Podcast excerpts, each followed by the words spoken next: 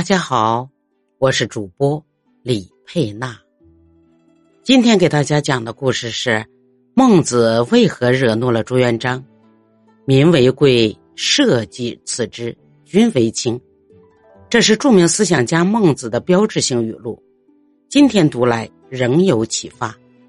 然而，孟子对君主专制的批判，却惹怒了明朝开国君主朱元璋。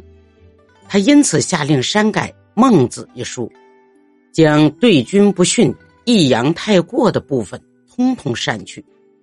所删定的版本便被称为《孟子节文》，并成为科举考试的标准，以取代原先的《孟子》。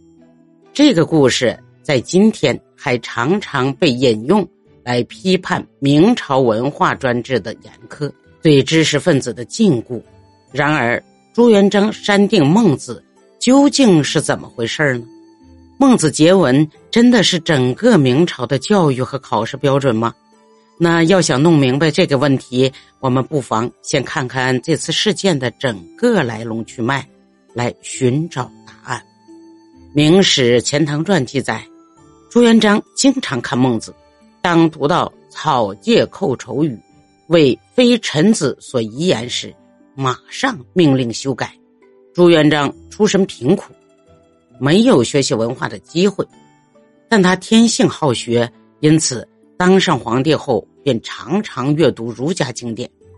这次他读的是《孟子》，当读到“君视臣如手足，则臣视君如腹心；君视臣如犬马，则臣视君如国人；君视臣如土芥。”则陈世君如寇仇时，朱元璋勃然大怒，觉得这简直是无君无父的反动言论。可惜孟子早已作古，朱元璋无法实施肉体消灭，只能恨恨地说：“使此老在今日，宁得免乎？”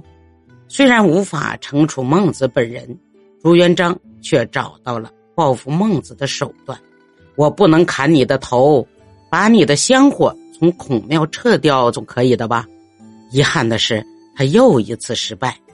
那位叫钱塘的大臣拼死抗争，还声称：“臣为孟轲死，死有余荣。”这下朱元璋没办法了，一个钱塘倒下去，千千万万个钱塘站起来，自己还要背负千古骂名，这个买卖实在太不划算，只好下令恢复孟子在孔庙中的地位。尽管如此。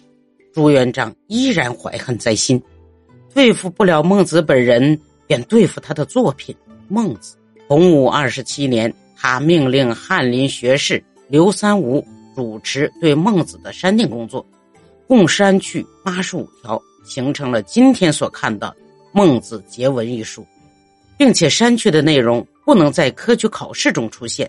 自今八十五条之内，课试不以命题，科举不以取士。这次士大夫们没有再出来反对，因为在配享问题上已经忤逆了朱元璋。要是再不给他面子，真把他惹急了怎么办？某种程度上的相互妥协中，孟子结文出炉了。